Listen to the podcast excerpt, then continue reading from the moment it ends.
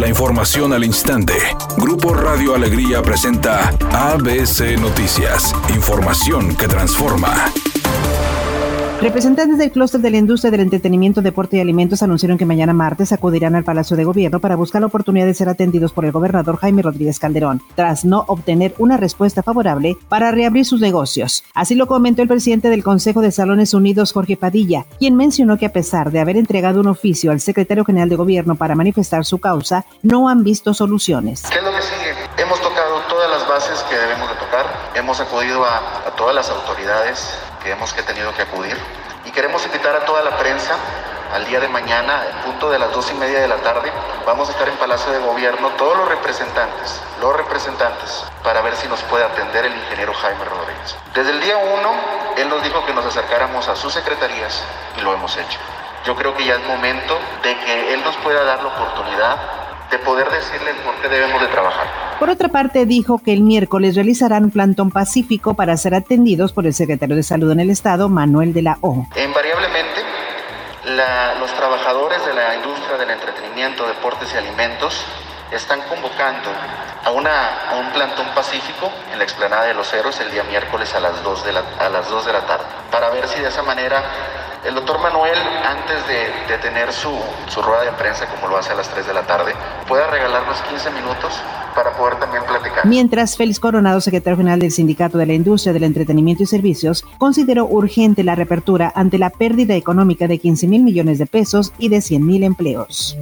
La Fiscalía de Justicia de la Ciudad de México solicitó a la Cámara de Diputados el desafuero del legislador Mauricio Toledo para ser procesado por enriquecimiento ilícito. Bajo las siglas del PRD, Mauricio Toledo fue titular de la ahora Alcaldía de Coyoacán. También con esa bandera llegó a la Cámara de Diputados Federal, pero renunció a la bancada perredista para sumarse al Partido del Trabajo. Se acreditó que la persona imputada cuenta con inmuebles cuyo valor excede a los ingresos legalmente manifestados como servidor público. Para ABC Noticias, Felipe Barrera Jaramillo desde la Ciudad de México. El empresario mexicano Carlos Slim Elú dio positivo a COVID, según lo confirmó su hijo Carlos Slim Domit a través de su cuenta de Twitter, quien indicó que su papá de manera preventiva asistió al Instituto Nacional de Nutrición para análisis clínicos, monitoreo y tratamiento oportuno. Agregó que el empresario ha tenido síntomas leves durante una semana, sin embargo su evolución ha sido muy favorable gracias al monitoreo que se le está dando. Editorial ABC con Eduardo Garza. El proceso de vacunación contra el COVID-19 va muy lento. Como ciudadanos, se apoya que con las pocas vacunas le den prioridad a lo que llaman la primera línea, doctores, enfermeras, al personal de salud en general. Pero ya urge acelerar los procesos para vacunar a la población. Entre burocracia y politiquería, están alargando la campaña de vacunación contra esta mortal enfermedad. A como está la pandemia, todos somos primera línea. Es mi opinión y nada más. La jornada 3 de la Liga MX femenil termina este lunes por la noche. En punto de las 19 horas tendremos una triple cartelera en donde resalta el partido de Tigres femenil recibiendo a Club Puebla femenil. Todo esto debido a que el equipo dirigido por Roberto Medina buscará regresar a la senda del triunfo. Los otros dos encuentros los protagonizan León y Necaxa, así como Tijuana y Atlas femenil.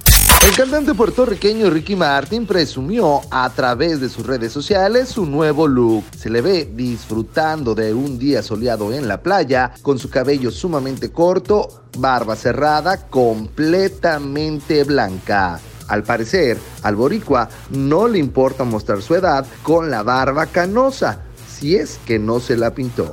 En este momento se registra un accidente en el cruce de Reforma y Villa Gómez en el centro de Monterrey. No se reportan lesionados, pero sí hay carga vehicular en el sitio. Asimismo, se reporta un accidente en la avenida Rómulo Garza en dirección de poniente a oriente antes de llegar a la avenida Las Torres en el municipio de San Nicolás. Sea paciente si circula por ese lugar. Mientras tanto, en el municipio de Monterrey se reporta un accidente Bernardo Reyes hacia el norte a la altura de Pedro Lascurain. Maneje con precaución si circula por ese lugar y recuerde siempre utilizar su cinturón de seguridad y no se distraiga con su celular mientras conduce. Que tenga una excelente tarde.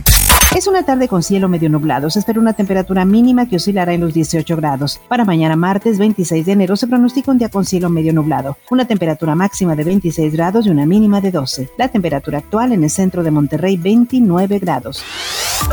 ABC Noticias. Información que transforma.